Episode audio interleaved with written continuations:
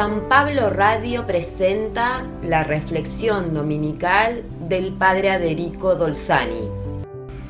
Hoy leemos los primeros versículos del Evangelio de Marcos, el primero que se escribió en un momento muy crítico de la iglesia primitiva, cuando muchos pensaban que todo acabaría mal y pronto. Hacía poco habían sido martirizados Pedro y Pablo, las dos columnas de la iglesia. El emperador Nerón había dado la orden de perseguir a todos los cristianos en el imperio y era el poder más grande en el mundo de entonces. A estos añadían las divisiones internas, las apostasías, a veces con delaciones y traiciones. Marcos, cuyo nombre completo era Juan Marcos, discípulo, intérprete y continuador de Pedro, persona culta que de jovencito había conocido a Jesús, decide en ese momento crítico, por intuición divina y quizás también por pedido de otros hermanos, redactar la buena noticia de Jesús, porque iban desapareciendo los discípulos de Jesús, hasta ese momento todos mártires, comenzando por Santiago. Podemos imaginar la responsabilidad que sintió Marcos cuando decidió poner por escrito la buena noticia de Jesús. Hoy leemos comienzo de la buena noticia de Jesús. En el original y en muchas traducciones dice principio de la buena noticia, porque se utiliza la misma palabra del Génesis, en el principio Dios creó.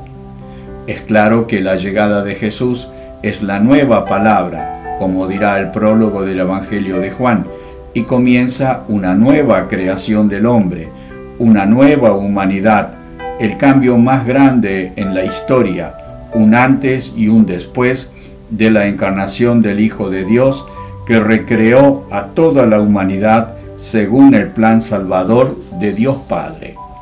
Marcos dice, principio del Evangelio de Jesús.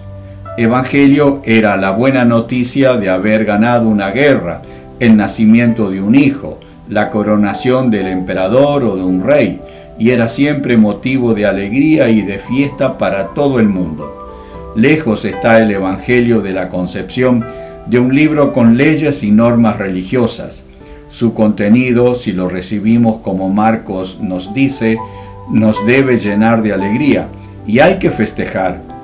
Después recoge la profecía de Isaías capítulo 40, que muestra cumplida en Juan el Bautista, que se había formado por casi 20 años con los monjes esenios en el desierto, estudiando las escrituras, en la oración y en la meditación.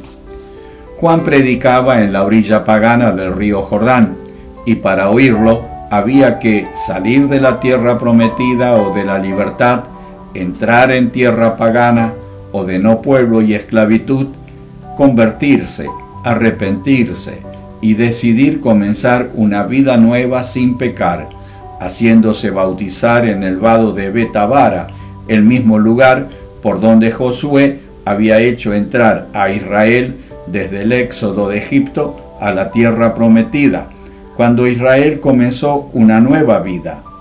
Juan vuelve a anunciar en ese lugar santo que está iniciando un nuevo tiempo para expresar con palabras el cambio de vida o conversión, confesaban o decían sus pecados, se sumergían después en el agua, el mismo ritual que hacía un pagano neófito que se convertía al judaísmo. Se sumergía en el Jordán para indicar que se moría a la adoración de los ídolos, de los pecados, para comenzar una vida nueva adorando solo a Yahvé y entrando en la tierra prometida de la libertad. Juan bautizaba judíos que se convertían a vivir una nueva vida. Eso fue muy mal visto por los sumos sacerdotes, los escribas y los fariseos que lo combatieron con todos sus medios. Juan también anuncia la llegada del Mesías con un nuevo bautismo, el de una vida nueva en el Espíritu Santo, que por gracia de Dios que recibiremos de Jesús, la vida divina estará presente en quien cree en Él. Estamos en Adviento, esperando al Mesías y necesitados de comenzar una vida nueva para vencer las oscuridades en las que vivimos. Necesitamos luz, necesitamos al Mesías que ya llega. Que Dios te bendiga en el día del Señor.